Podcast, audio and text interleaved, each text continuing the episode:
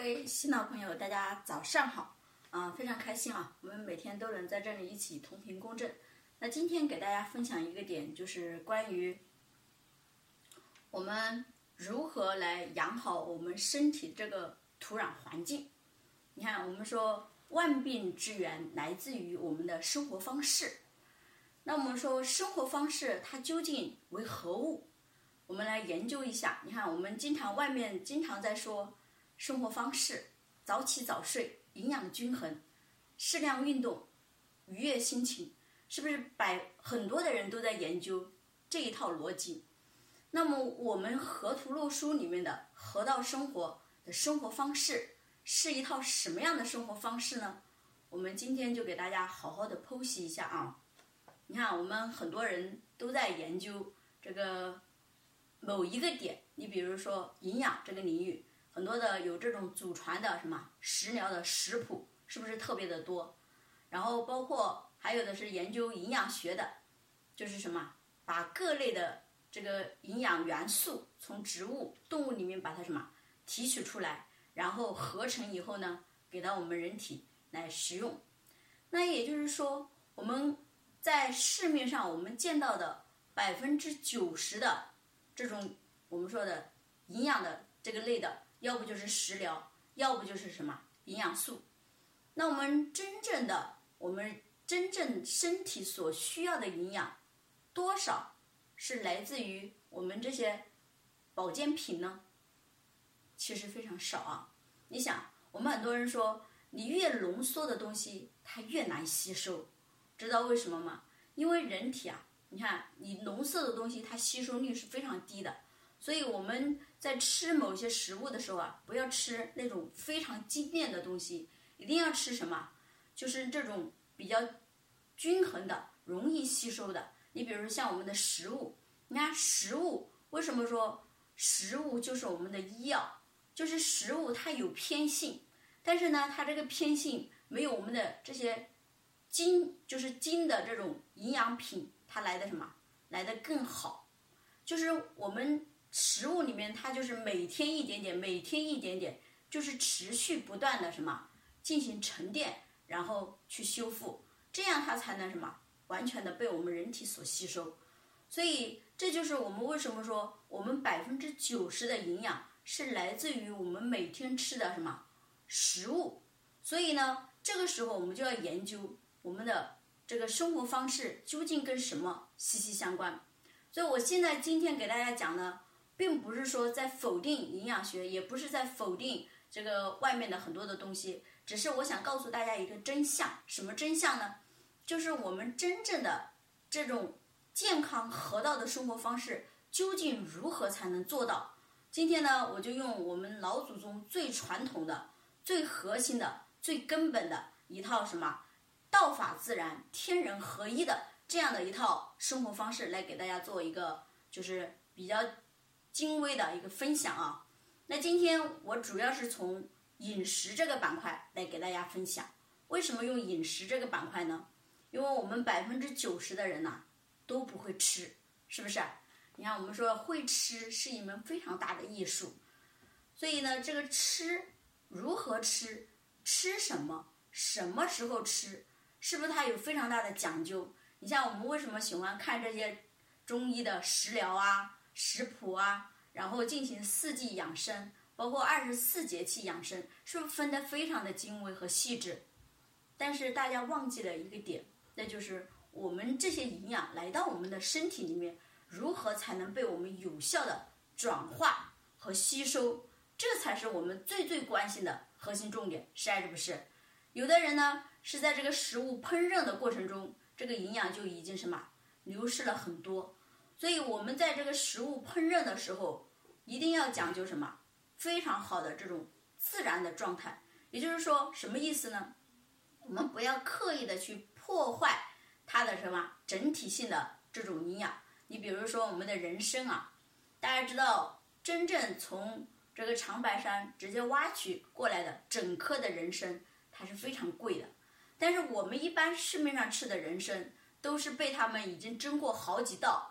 然后什么再封存起来给到你的，也就是它人参必须是整整颗的人参，它才真正的具备补气这种非常厉害的这样的一个什么一个作用。如果说这个人参被什么被砍坏了，或者说被切坏了，那么这个人参它其实真正它没有多少值钱。所以关键是你看，这就是我们说破坏了食物的什么它的性能。这也是我们为什么说早上建议大家去吃五谷杂粮粥。而不是什么把它打成糊啊，因为你打成糊以后呢，它的气就散了，它只能说你只能吃到里面的营养什么元素，你就通过这个五谷杂粮就补不到气了。所以呢，我们在这个点上啊，你看五谷杂粮是入我们的这个骨的，所以它是养我们骨的。所以如果说我们把这个气很足了，它就可以养我们的肾气啊，非常的好。所以早上这个五谷杂粮粥一定要煲。煲完了以后，要好好的什么去研究一下，豆多少，米多少，就是我们这个五谷杂粮啊，就是大家一定要去研究，还有食材的原因。就有的人呢，这个食材就像我们前天我们买的那个豆子，我就会什么买回来之后，我会放用水浸泡一晚上，看看这个豆子发不发芽。我们说一个食物有没有活性啊，种子有没有活性，看它两点。就是一个是发芽，一个是发霉，就既不能发芽又不能发霉的食物，我们坚决不能吃，因为这个是没有活性的食物，甚至是什么被我们药水浸过的食物。所以让我们来辨别这些食物有没有活性，一个是发芽，一个是发霉，非常重要啊。然后再接着就是我们在研究这些食材的时候，尽量做到就是我们不去买什么，就是那种。泡过药水的啊，就是我们说还有打过农药的。你像有的米就特别的白，特别的干净，那种米呢，我们要研究一下是不是被什么被抛过光，然后浸泡过药水。就是现在很多人呐，为了这个储存米，因为米都会长虫嘛，所以很多的米呢，就是都会经过这样的处理。所以我们买米的时候，尽量买真空包装的米，这样的话呢，它就有一定的什么。这个封封存期，它就不容易长虫，是因为它已经什么真空了，真空了它就没有空气在里面，所以它就不会受到什么这些细菌的感染，然后生出这些虫来。所以在这里呢，大家真的要去多注意，我们在生活中一定要注意很多的细节啊。你比如说，我们在这个五谷杂粮粥以及我们的蔬菜，你看蔬菜现在百分之九十的蔬菜都是什么农残超标。那么如何来解决这是农残超标的蔬菜？那其实我们也是什么需要有一些仪器啊，来帮它进行这个去残农。所以这些毒素一旦进入我们身体，我们身体就是一个强大的什么过滤器。如果你的身体的机能不够强大，那不好意思，这些毒素它就什么全部残留在你的体内。所以说，我们把自己的身体的机能呐，把它强大。有非常大的好处。你看，现在外面你无法规避重金属，无法规避农残超标，你也无法规避什么？你这些食物没有被泡过药水，所以这些都将进入到我们的身体时候，都会形成大量的毒素和垃圾沉淀。那如何把这些垃圾毒素沉淀排出体外呢？那就需要我们强大的什么？这些我们的器官的。这些强大的机能才可以做到，因为我们大自然说了一句话非常经典哦，就是你今天不爱惜我没有问题，这些东西都会反噬到你的身体里面去，让身体来什么帮你还你这些所有的债务，所以我们真的要学会如何去，我们当我们的外环境无法改变的时候，我们可以从我们的内环境，从我们的各方面的饮食去注意。然后慢慢的把这些什么毒素能尽量隔离在外面的，就不要带到我们的身体里面，因为你要知道，大量的毒素进入身体之后啊，它对我们的肝脏系统、对我们的肾脏系统以及对我们的大肠、小肠，就是这些消化代谢系统有巨大的损伤。所以，我们如何保养好我们的五脏六腑？除了我们练这些功夫强大我们的机能以外，这些饮食的。关键细节点也非常的重要，比如说水，我经常说的这个饮水呀是一个非常大的学问，也正因为这个水呢，我最近也经常在专业的学习这个水啊，所以今天呢，特意给大家做一个分享。你看，很多人喝水，他喝的是什么水？自来水，是不是？甚至都没有净化的。就是还有的人更可笑的，就是我们那些山沟沟里的人，直接从塘里把这个水就整过来喝了，晒是不是？就像我们小时候，我外婆家里，它是山区嘛。你知道他们喝的那个水都是从哪来的？因为没有井，因为很难打井，打不了井。这水都从哪来的？就是从塘里面来的。你要知道，这个水都是很脏的，但是没有办法呀。但是在我们现代生活中，我们也要去规避这个饮水的问题。就是全球现在因为饮水的问题啊，很多的人是死于这个水源这个被污染之后，喝了之后就死掉的。那么我们作为人，作为如果有条件的人，我们如何去改变这些现状，非常的重要。你像为什么我们很多人有慢性病，是因为跟我们喝水有巨大的关系。因为水直接决定了我们血液的品质啊，就是好的水，它可以让我们的血液的干净程度非常大的一个净化。所以换我们说换血不如换水。你看，当我们真正的学会。哪一天我们知道我们血液的品质是由我们水来决定的时候，我们对水的认知啊就一定要提升。所以也是我最近学完之后啊，我特别大的感受。正因为我学完之后呢，我就会经常践行在我们家宝贝的身上。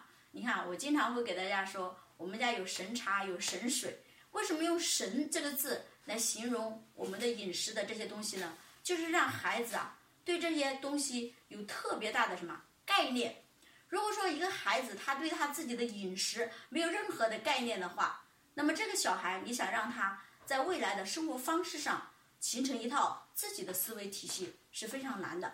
你像我们家宝贝就特别聪明啊，他知道我们家吃的所有的食物，所有的东西什么性能治什么毛病，他一清二楚。这就是你大人在什么，在每一个食物给他吃的时候，你要不断的给他分享。这个食物有什么好处？这个水喝了有什么好处？这个吃了又有什么好处？哎，他久而久之就知道每一个食物对人体它有不同的什么不同的作用的时候，在他的思维中一旦形成以后，他就知道如何去什么调整自己的这样的一个生活方式。我记得很清楚，前段时间呢，我们家宝贝以前呢老是上火，这这个嘴角就烂了。他说：“妈妈，我这个嘴角烂了，应该吃什么呢？”我说你现在不是要吃什么？你现在要少吃什么？我说你最近是不是吃巧克力吃多了？他说是啊。我说内热了呗。我说所以就引起嘴角烂了。你看我只要说了这句话，第二天他就不再吃巧克力了。就从就从那一天开始，他基本上巧克力就不动了。然后接着再问我，他妈妈，我现在不吃巧克力了，这个嘴角还烂着怎么办？我说妈妈再给你降降火。然后我就给他喝了一个，就是我们家里的一个茶。喝完以后呢？第二天早上那个嘴角就什么，就不烂了，然后第三天、第第第二天、第三天他就完全好了。所以从那以后呢，他发现这个茶能干什么，他就知道能干什么。就是小孩子他非常的聪明，就是你教给他什么，他就会什么收到什么。这也是我们大人在这个过程中不断的要去建立一套好的生活方式，形成自己的什么家风啊。这个因为好的生活方式也是一种传承，也是一种家风。你把它做好了，你的孩子就会无形的被这个场能所滋养。你像我们家宝贝，就是通过喝水，通过吃这个饭、蔬菜什么的，他都会去观察自己的大小便。你要知道，一个孩子在三到五岁期间，他就学会观察自己的大小便的小孩是不多的。那谁来给他这些观念和思维？就是大人。所以，我们大人要有这些什么思维理念的时候，你才能给到你的孩子，是还是不是？所以我们一定要养会、养成一套如何去作用于我们生命的一套非常好的生活方式。这一个对于我们来说至关的重要。你看，孩子他就是在你这个厂里面生活的，包括你的父母也是在你这个厂里生活的。如果说你把这个厂营造好了，你不光是滋养你的孩子，还滋养你的父母，是还是不是？我们其实学这套生活方式也好，学这套功夫也好，核心就是来什么？创造一个环境，一个什么样的环境呢？一个滋养我们全家甚至家族的整个环境。这是第一个，就是我们除了家庭的环境、家族的环境，要去创造最核心的是要创造我们内在的环境。你看，我们说万病之源来自于生活方式，为什么这样说？因为你不同的生活方式啊，你就会形成你不同的体内的土壤环境。也就是说，我们真正的要治疗我们身体的这些疾病啊，核心是什么？改变病灶的生存环境。一旦你改变了这个病灶的生存环境以后啊，这个病它就自动的从我们身体什么离开了。所以我们经常有一句话叫“病来如山倒，病去如抽丝”。为什么用这句话来形容我们在这个疾病形成和疾病消失的这个过程？用这句话呢？你看，我们生一个病，它也不是一天两天生出来的，一定是你长期的什么不良的生活方式。形成了这样的土壤环境，然后让你这个什么疾病开始在你身体安营扎寨，然后最后你想把这个疾病把它消除掉，所以你就需要什么循序渐进的什么这样的一套生活方式去改变它的土壤环境的时候，它才能从根本去去除。如果说通过西医、通过药、西药，它只能解决你什么表层的问题，它解决不了你根本的问题。所以，为什么说我们治疗很多的疾病一定要结合中西医？你看，西医解决的是你这个病，病已经形成的什么这个果，它通过西医的方式帮你解决了。比如说我们的一些囊肿、肌瘤，对吧？你把它通过西医的方式把它切掉了，但不代表就是这个病就好了。那么它的病灶依然还在那里，怎么办？那就通过中医的方式。也就是通过我们如何去改变这个我们说的这个疾病生存的土壤环境，它才能够彻底从根去去除。那么你看，我们那天我也讲了，你看我们人为什么要从后天要反到先天？因为如果你不反，它是什么状态呢？就是生老病死是人的什么一生必经的一条路径，就是你没有任何干预的情况下。他就是这个逻辑，就是最后排队进医院的，你不会有其他想法的。现在没有人无疾而终，那怎么才能做到无疾而终？你就要反过来，如何去改变生老病死的这个轨迹？怎么改变？就需要我们什么？有一套非常全息的这样的一套生活方式来改变它。怎么改变？首先，我们从不好的生活方式开始改。你看，我们晚睡晚起，改掉。对吧？这个晚早上不吃，中午随便吃，晚上大吃大喝的这种做，就是我们说的这种吃的方式改掉，就是你会把你不良的这些方式全部改掉的时候，其实就是在改变我们的什么整个认知思维的观念啊，非常重要。就是我们不能随大流，你随大流就一江春水向东流了，你就没有办法再回什么再回头了。所以你看《道德经》里面的“富贵婴儿”。什么意思？就是要让我们无限的后天反先天，怎么反？那就需要我们有路径、有方法，它才能反晒，是不是？所以像我们这套体系，真的叫改命的体系啊，可不是说 帮你解决一个小毛病的问题，就是你真的把这套生活方式践行、根植在你的家庭中的时候，它改变的除了你内在的土壤环境外。最重要的是，你家庭的环境，你家族的环境都被你彻底改变了。你改的可不是你这一代人，你改变的是未来三代甚至五代甚至十代的人。你知道你这个福报积累的有多大吗？非常的大。所以我们要，我们说培养一个贵族，一定是三代人才可以做到的。你像王阳明，他为什么成为圣人？他爷爷那辈，他父亲那一辈都是非常厉害的。对不对？才给他沉淀了这样好的环境，他才有机会。我们说的开口就说立志成为圣贤，他为什么有这样的心境？就是环境所造成的呀。所以你看，我们很多人一生下来都是为什么生存边缘线，天天在挣扎，晒是不是？你哪有时间思考你如何成为圣贤？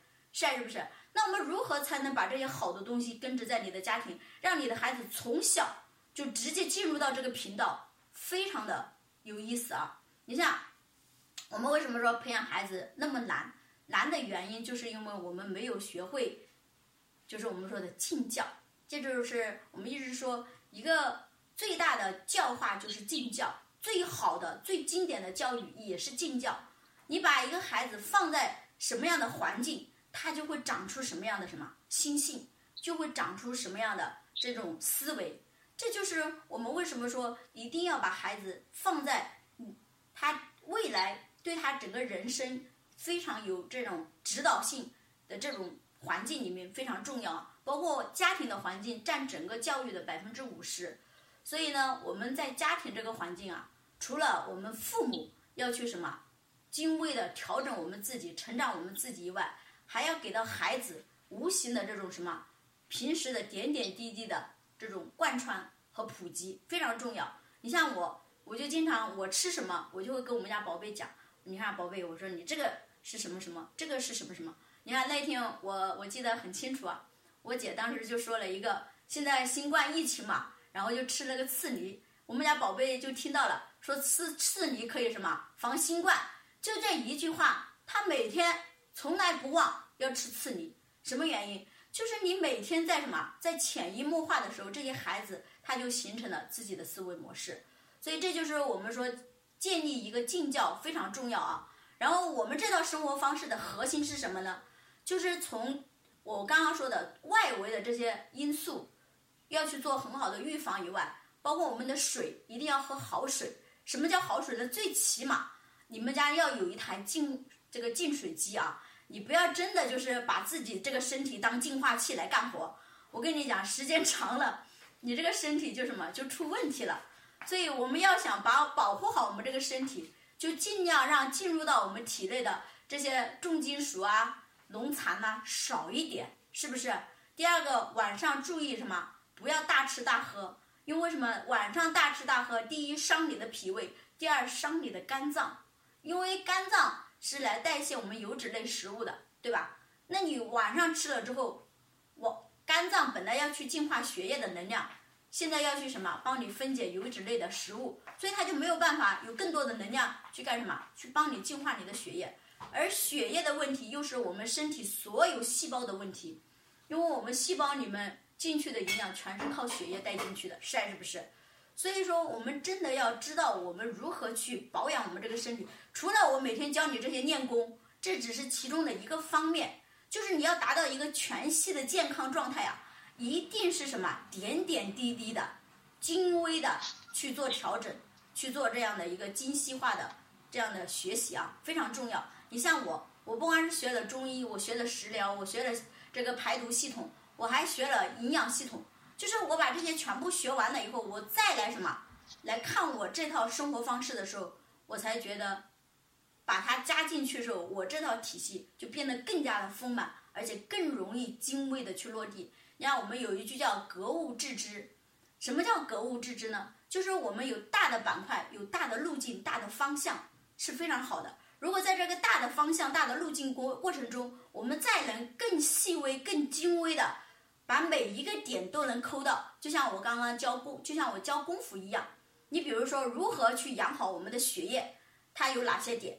如何去养好我们的肝脏，它有哪些点？如何去养好我们的脾胃，有哪些点？如何去养好我们的大肠，有哪些点？如何养好我们的肾脏，有哪些点？如何养好我们的心脏，又有哪些点？如何养好我们的肺脏，又有哪些点的时候，你把这些在什么再细微精化的时候，把它变成一个一个非常精细的调理的时候，你就什么作用到我们的点，所以你有全息在什么格物致知到每一个点的时候，最后以点带面，把整个全息做到的时候，你的生命状态就是非常美好的，非常完美的啊。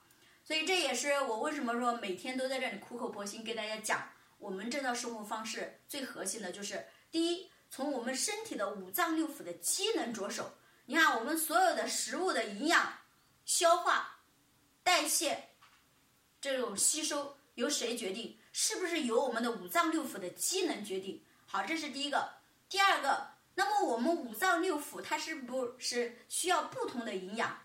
每一个脏腑它需要的营养都是不一样。你看五色五味入五脏，所以你知道这些逻辑以后，你再看我们每一个脏腑它工作的时间，当令工作的时间是不是也不一样？你看早上五点到七点是我们大肠经什么工作的时间，就是我们大肠工作的时间。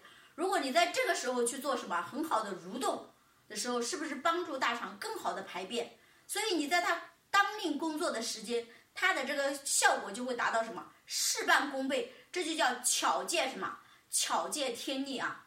就是包括我们早上这个五点到七点，是我们整个大地什么生阳气的时候，我们在这个时候动，又可以什么生发我们体内很大的这种阳气，纯阳哦，这是你艾灸都不无法做到的。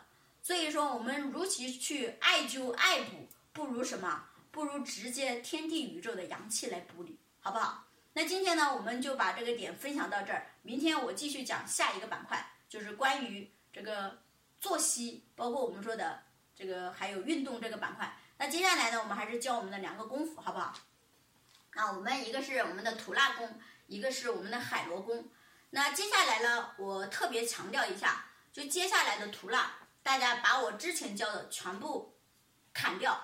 只按照我今天教的来教大家，为什么呢？我把这个吐纳教给你，就相当于教了你三个功夫啊，就是闭息引劲，包括晃龙骨。就是在未来你做闭息引劲和晃龙骨的时候呢，一定会涉及到我这个，就涉及到我们每个人的这个胸骨这个点啊。所以接下来我们做吐纳呢，就重点的，就是定向的去做，不要再去做这个动作了啊。这是我之前教给大家的。可能是也是我最开始呢，我们整个体系都是这么做的。那今天呢，我想更精微的去把这个关键点突破给大家，就大家就这么去干，你会发现你在练晃龙骨的时候，你在未来学我们的闭气引劲的时候，包括我们后未来在走小周天、走我们的大小周天的时候，就这一个点，你知道价值多少吗？你要知道，我当时是学了学到了第五第五个阶段打洛书的时候。我才知道我的身体的最卡的那个地方在哪，就是在这儿，所以我又反过头来什么，又开始定向的来整这个地方。所以我的吐纳为什么是这样做，就是因为我要定向的什么，把我这个胸骨给它激活。因为我这个胸骨不活，你看九归一啊什么的，凡是要气沉丹田的，必须什么经过这个胸骨。所以今天我再次强调，我们今天的吐纳，我不管你去跟谁对比，你就跟。我们要定向激活的那个穴位和关键作用点去对比就行了。我们不看外形，只看内在，好不好？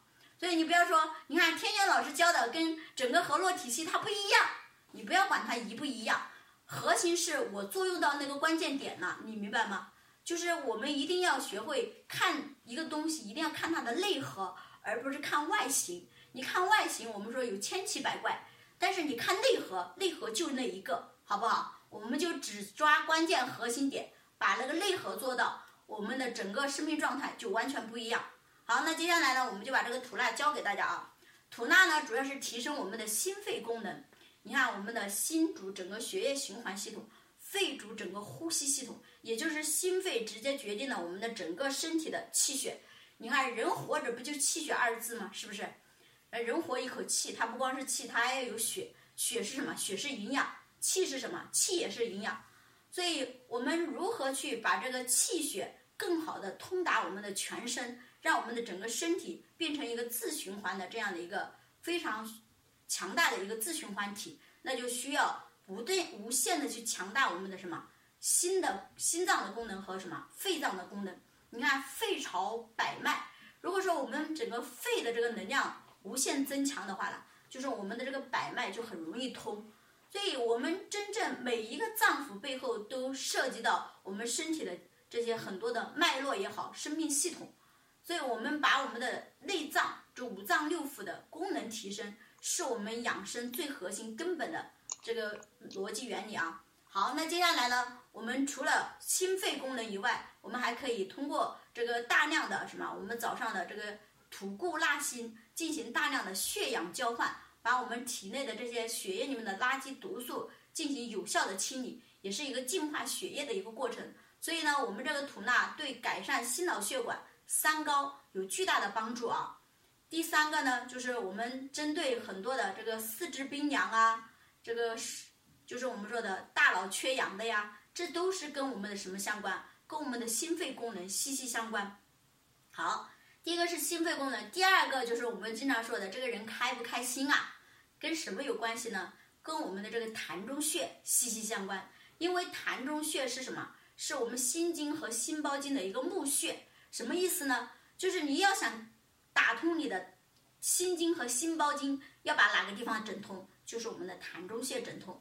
所以为什么说我们在练这些功夫的时候容易开心？就是因为你的什么心经和心包经在不断的通。所以你看心的反应区在哪里？在我们的这个两，这个在这个眉心之间啊。所以为什么说很多人你看容易什么皱眉头？皱眉头就是因为他的心心包经和心经堵了以后，他就容易皱眉头。我之前也容易皱眉头，但是现在我很少皱眉头了，就是因为我最近跟着大家啊，我在教大家的时候，我也在天天抠我自己的点，我也每天在定向的什么整我这个膻中穴，可能以前还没搞彻底。那通过这一段时间呢，我彻底把这个地方通了以后啊，你看我这个眉心之前有这个川字纹的，有点有一点点痕迹，现在就彻底没有了。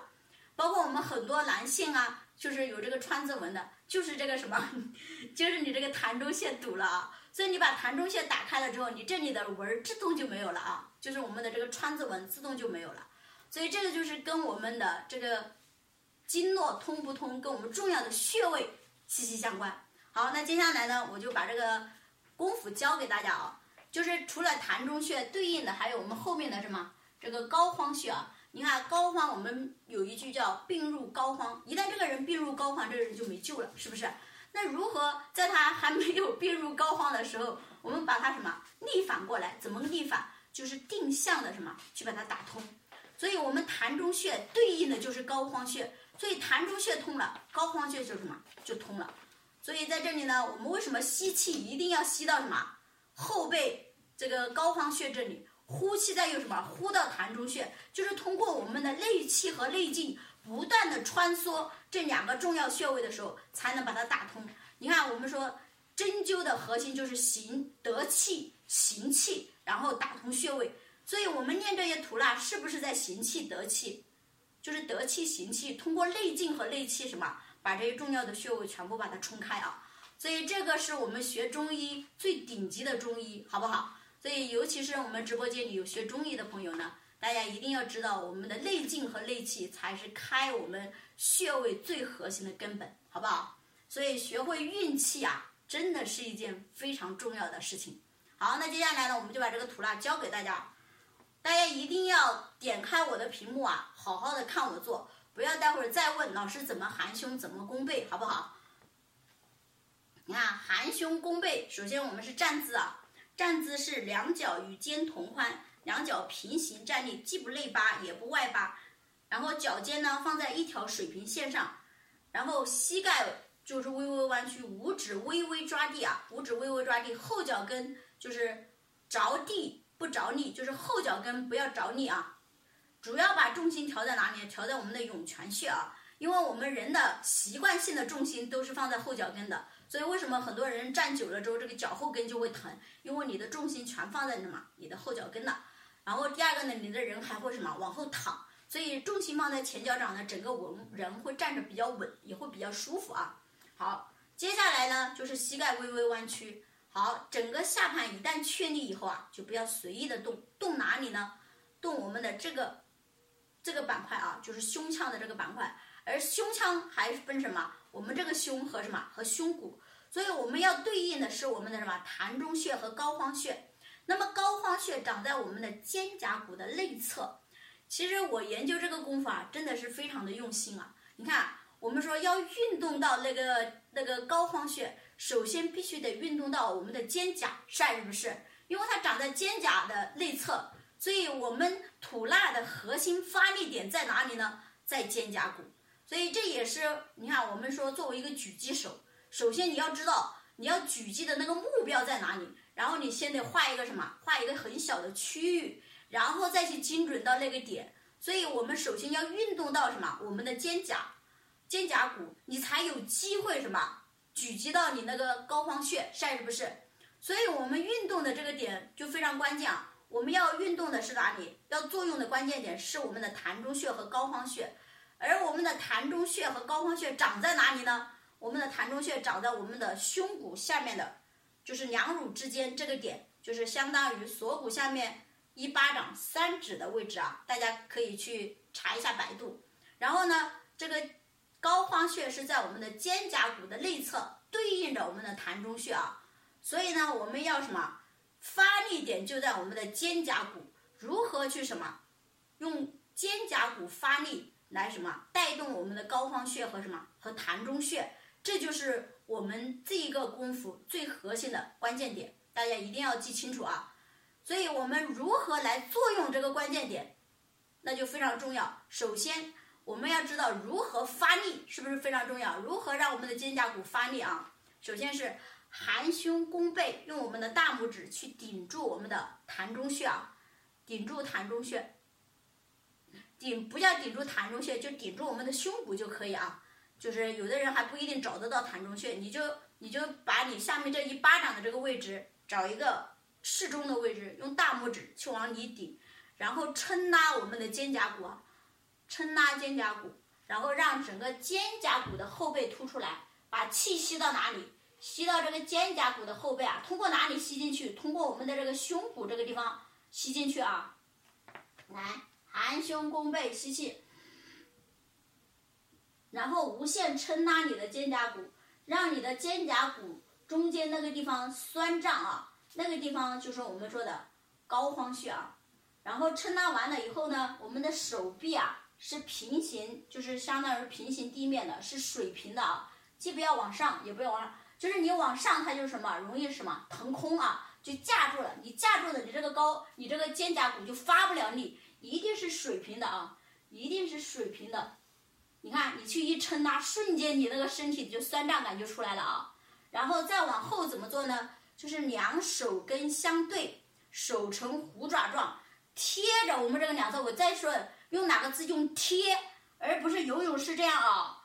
谁？我再发现，在今天晚上我在指导的时候，谁再这样像游泳似的，我就又要给你调教了啊！好，一定是贴着。为什么要贴着呢？因为你只有贴着的时候，你的手臂。和肩是放松的，肩胛骨才能发力。因为你的肩一发力，那你的你的肩胛骨肯定发不了力。为什么？因为这就是核心啊。所以我们一定要学会啊，就是两手跟相对以后啊，就是肩胛骨发力啊，就是贴着这个两侧，肩胛骨往中间什么？往中间夹，去挤压我们的膏肓穴，顶我们的什么？膻中穴啊。你看，是不是挺胸啊？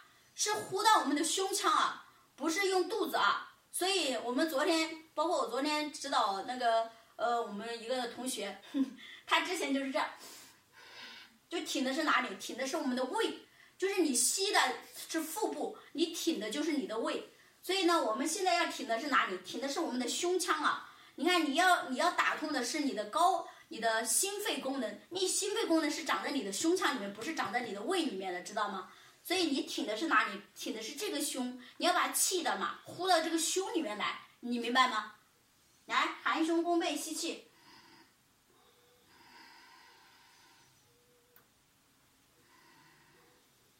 吸气的时候啊，这个脖子啊一定是伸直的啊，听到没？不能低着头，你一低头，这个气就吸不满，吸不满，吸不满，那你后面就填充不满啊，一定要什么？你看，一定是这样。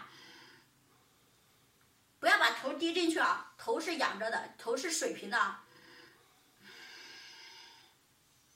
是不是？你看，吸吸到后背，呼呼到胸腔啊，顶你的膻中穴啊，就是胸往前挺，然后什么，把膻中穴往往往往外顶啊，往前顶啊，这样的话，然后夹肩胛骨，这样既运动到我们的膻中穴，又运动到我们的膏肓穴，同时还把我们整个胸腔填满了。就增强了我们整个胸里面的什么这个空间、空间感和气感啊。好，那接下来呢，我就跟着大家做两个啊，带着大家做两个含胸弓背吸气，撑拉肩胛骨啊，一定要撑拉肩胛骨，你不要架在这儿就好了，你架在这儿没有用的，一定要去撑拉你的肩胛骨，让你的后背有酸胀感，明白吗？然后用大拇指往里顶一顶，这样的话呢，你这个胸骨就容易含进去啊。是不是啊？你看，你在往后的时候呢，两个手臂一定要贴着我们的锁骨啊，贴着我们的这个两侧，然后下巴贴着锁骨，你看，然后把这个胳膊往后夹啊，一定要夹到位啊，你不要搞了这样就行了，要往后夹，你这样你才能什么刺激到你的什么膏肓穴啊。好，今天已经教的很细了啊。好，那接下来我们就把海螺还是给大家教一下啊。海螺这个功夫呢，就是我看了百分之九十的人，现在我们直播间里的，包括很多传承院的，也会什么出现，就是我们这个惯性身体惯性的问题啊。所以呢，我们一定要清晰，就是无论怎么样，我们首先第一步要学会做对，做对的核心就是一定要运动到核心关键点。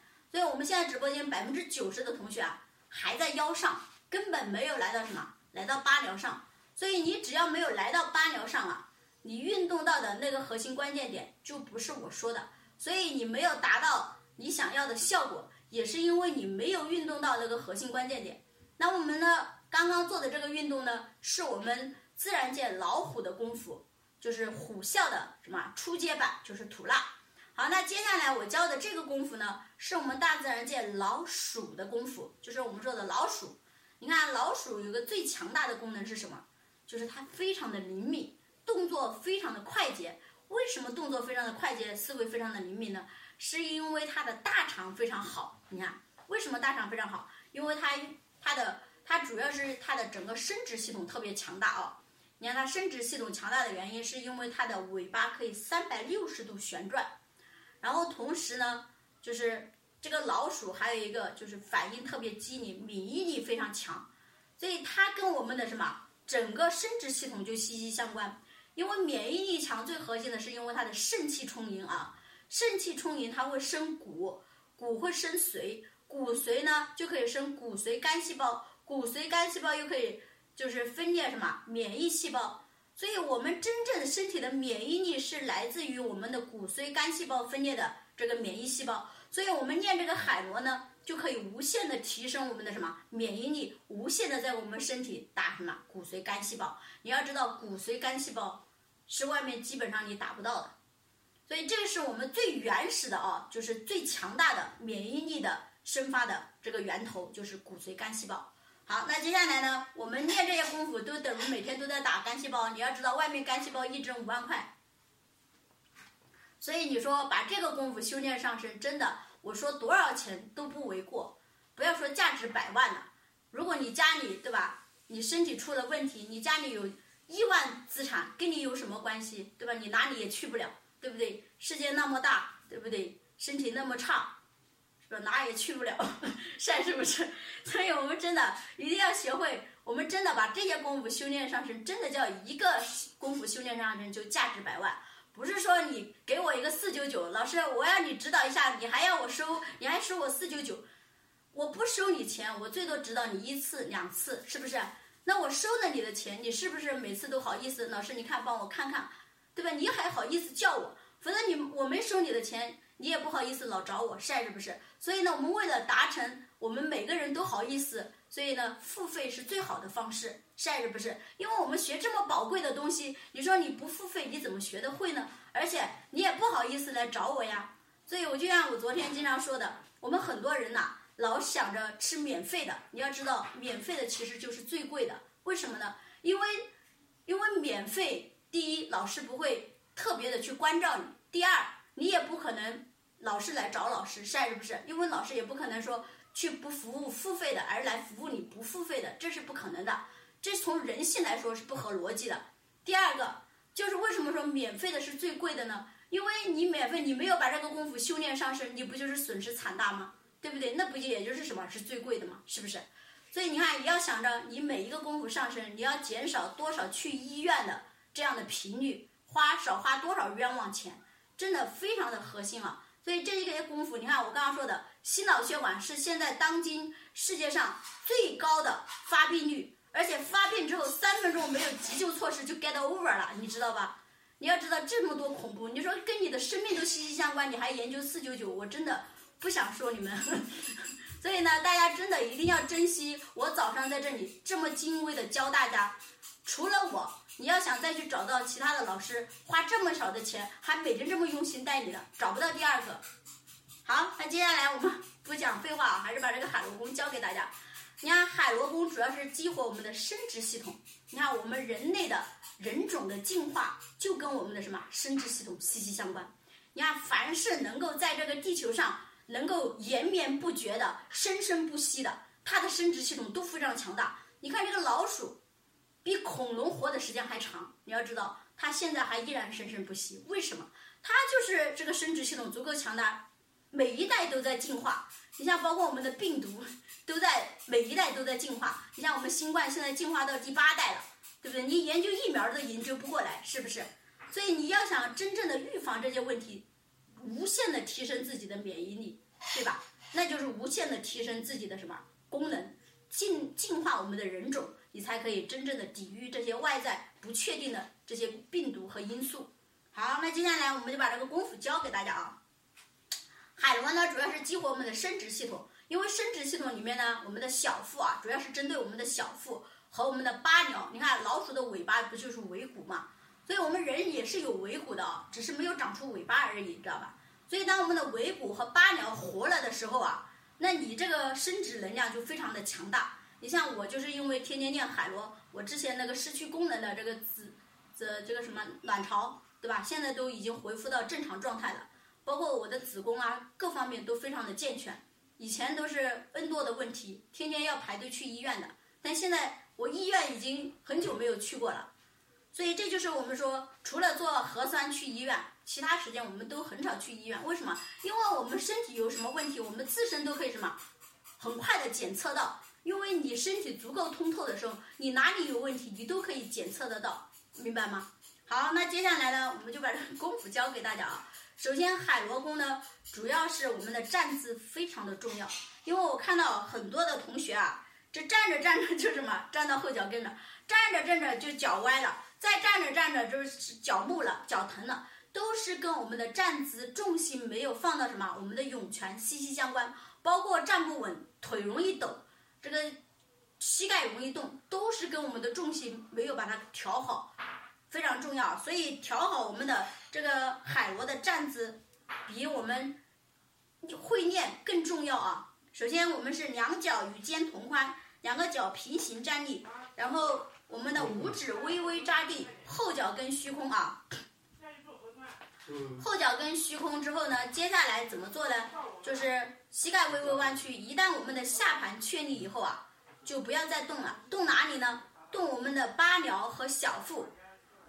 大家一定要记清楚我的口诀啊！我不要再重复了，好不好？就这几个口诀，我女儿都记得可清楚了。就是凹腰鼓腹翘八髎，就是把这个腰凹进去啊。所以为什么我们在做吐纳的时候呢？这个挺胸的时候啊，可以把我们的腰带一带，因为为什么？所以我们的腿不要打直啊！你腿打直了，你这个腰就凹不进去了。所以我们练吐纳的时候呢，膝盖也是微微弯曲的，这样就是对我们后面做海螺也是有巨大的帮助。因为你凹腰的幅度就决定了你翘八髎的什么这个幅度啊。好，翘八髎以后呢，我们就翘完以后，再怎么把腰上的这个作用点落到我们那个八髎上呢？就是整个身体往下一沉，你看，往下一沉，沉完以后呢，再接着啊，用手去摸住你那个八髎。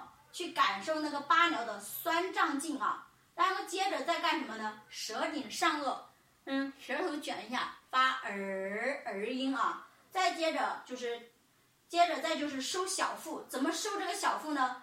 核心发力点在我们的臀部啊。我们凹腰的，就是我们翘八髎的核心在凹腰啊，就是要腰部发力。所以这个时候，当我们要翘八髎的时候，就是腰部发力。然后再把这个腰部的作用力落到八髎，所以这个是很艰难的一件事情哦。然后再往什么提胯，就是夹臀提胯收腹收会阴，同时进行啊。然后再往后凹腰鼓腹翘八髎，把作用力落到八髎，夹臀提胯收腹收会阴。好，那今天我们的海螺就教到这里。